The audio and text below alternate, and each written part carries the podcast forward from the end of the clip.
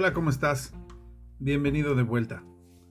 Este es el día 17 de el libro llamado el libro El reto de las letras rojas. Mi nombre es Carlos Velázquez. doy la más cordial bienvenida y estamos reanudando esta iniciativa espero que esté siendo bendición para ti y para toda tu familia. ¿Por qué no comenzamos? Perdonar a otros sus faltas, sus pecados. Esta cita de Jesús es una de las más difíciles de sus enseñanzas, es uno de los más difíciles retos para cualquier persona que conozca la doctrina del Señor. Pero es aún peor y más difícil continuar sujetando aquellas cosas que nos mantienen alejados de ser lo que Dios ha pensado para nosotros desde el principio de los tiempos.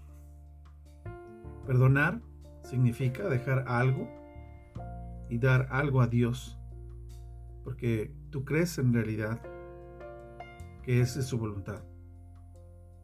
Confiar en que Él establecerá justicia mejor que tú. Es lo opuesto a tomar revancha.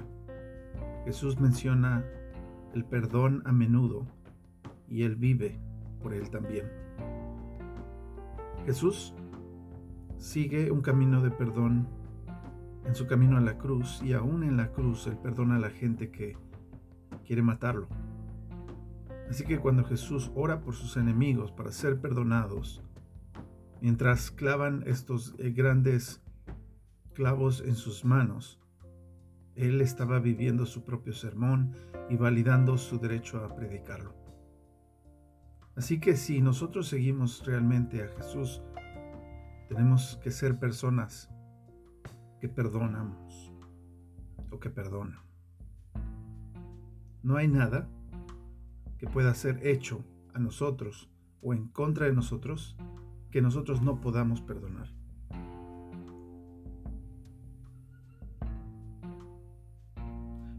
Un hombre llamado Simon Wiesenthal fue un judío austriaco que fue encarcelado en una concentración nazi. Él trabajó en un hospital donde un soldado alemán llamado Karl Seid está a punto de morir. Y la última petición de Seid fue hablar con un judío. Karl había estado mortalmente herido y quería hacer su confesión en el hecho de la muerte y por varias horas él derramó su corazón acerca de qué tan lamentado y arrepentido estaba por las cosas que había hecho. Él mencionó a la gente que había matado y Simón conocía a alguna de estas víctimas. Conocía a su familia y a sus amigos. Después de horas de confesión, Seid pidió a Wiesenthal que pudiera perdonarlo en su libro The Sunflower, el marisol, Wiesenthal pregunta, ¿debía yo de perdonarlo? Ese era mi silencio en su lecho de muerte de este moribundo nazi. Y estaba pensando, ¿es correcto o incorrecto perdonarlo? Hay una profunda pregunta moral que nos reta la conciencia del lector en este episodio, tanto como retó mi corazón y mente en ese momento. El asunto principal de esto es la pregunta sobre el perdón. Perdonar es algo que requiere tiempo y toma cuidado. Olvidar. Olvidar es algo que realmente toma tiempo pero el perdón es un acto de voluntad. Y solo el que sufre está calificado a hacer esta decisión. Así que si has leído esto, es algo muy triste, un episodio trágico en mi vida, dice el autor. ¿Puede esto cambiar de alguna manera a ti en lo que piensas, en la manera en la que ves a los demás, en la manera en la que reflexionas también sobre lo que tú mismo has hecho. El resto de este libro que hemos mencionado incluye 53 diferentes pensadores que reflexionan si debía o no debía perdonarlo. 28 de los autores dijeron que el perdón no era posible y 16 dijeron que no era seguro, que no estaban seguros. ¿Cómo responderías tú, querido amigo que me escuchas? Como seguidores de Jesús somos llamados a perdonar, pero aún en esta situación, ¿debemos hacerlo?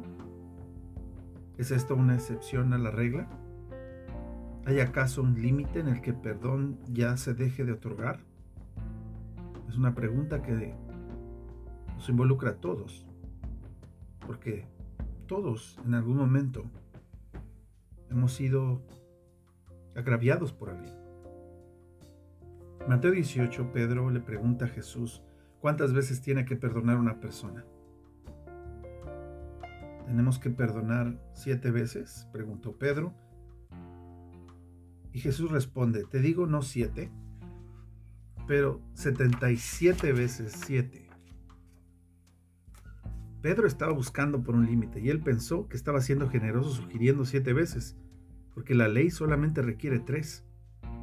Pero la respuesta de Jesús lo lleva al extremo. Otras traducciones dicen eso, 70 veces 7. Algunos académicos de la Biblia dicen que de cualquier manera Jesús no estaba siendo literal. En cambio, este nombre sugiere un número sin límite de ocasiones para perdonar. Porque los números 70 y 7 significan perfección y cumplimiento. Así que ellos sugieren que nosotros no debemos considerar que el perdón es algo que debe determinar en algún momento hacia alguien. Mi favorita historia de perdón es cuando Jesús perdona a Pedro por negarlo tres veces. Pedro era uno de los mejores amigos de Jesús y lo abandonó en el momento en el que Jesús lo necesitaba más. Aún así Jesús perdona a Pedro tres veces por negarlo y entonces lo pone de vuelta a la misión que le había encomendado, el trabajo más importante, guiar a sus discípulos de la primera iglesia. Una cosa es perdonar, estarás pensando, pero otra es realmente delegar y confiar en alguien y darle la más gran responsabilidad en este mundo. Así que Dios nos enseña en esta lección la esencia de quién es Jesús. Y cuando Jesús muere por todos nuestros pecados, Él ahora nos llama a ser como Él y a perdonar a alguien, no solamente porque es bueno para esa persona, sino también porque es bueno para ti. Porque cuando tú perdonas, te conviertes una persona que se parece más a Jesús. En Juan 18, 15 al 18, Pedro niega a Jesús tres veces. Y entonces en Juan 21, después de que Jesús se levanta de la tumba, él encuentra a Pedro y en lugar de rechazarlo, regañarlo, Jesús perdona a Pedro y le pone la tarea de ser el líder de la iglesia. Juan 21 del 15 al 19 dice que cuando ellos habían finalizado de comer, Jesús dijo a Simón Pedro, Simón, hijo de Juan, ¿me amas más que todos ellos? Sí, Señor. Él dijo, tú sabes que yo te amo. Jesús le dijo, alimenta mis ovejas. Y de nuevo Jesús le preguntó, Simón, hijo de Juan, ¿me amas? él preguntó, sí, Señor, tú sabes que te amo. Jesús dijo entonces, toma cuidado de mis ovejas. En la tercera ocasión, él dijo a él, Simón, hijo de Juan, ¿me amas? Pedro, estaba extrañado porque Jesús le estaba preguntando por tercera vez, ¿me amas? Él dijo, Señor, tú sabes todas las cosas y tú sabes que te amo.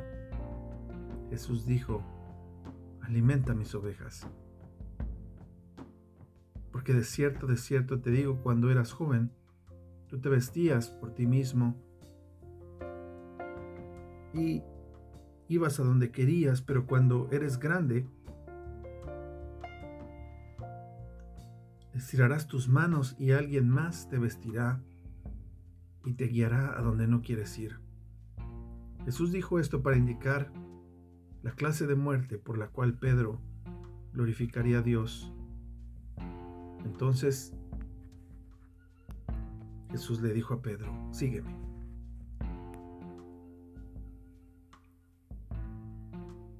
Si aún has retenido el perdón a alguien de algo que ha hecho mal, entonces te invito a que ores a Dios para perdonar a esta persona y después de orar, contacta a esta persona, quien quiera que sea y lo que te he hecho, y déjale saber acerca de tu perdón hacia ella. Muy bien, ¿por qué no oramos? Señor, gracias por enseñarnos acerca del maravilloso perdón. ¿Por qué hemos de retener el perdón a otras personas si tú nos has perdonado una deuda mayor? Ayúdanos, Señor, en cualquier circunstancia, por tu Espíritu Santo, a ser más como tú. Ayúdanos, Señor, a verte a ti y a soltar, Señor, las ofensas como un acto de voluntad que no viene de nosotros, sino que tú produces, Señor en nosotros el querer como el hacer. Llévanos, Señor, a contagiar esta actitud de perdón unos con otros, en nuestra familia, en nuestro vecindario, en nuestra iglesia, en nuestro trabajo. Muchas gracias, Señor, por tu palabra y te lo pedimos todo. En el nombre de Jesús. Amén. Muy bien, que Dios te bendiga. Nos vemos muy pronto. Hasta luego.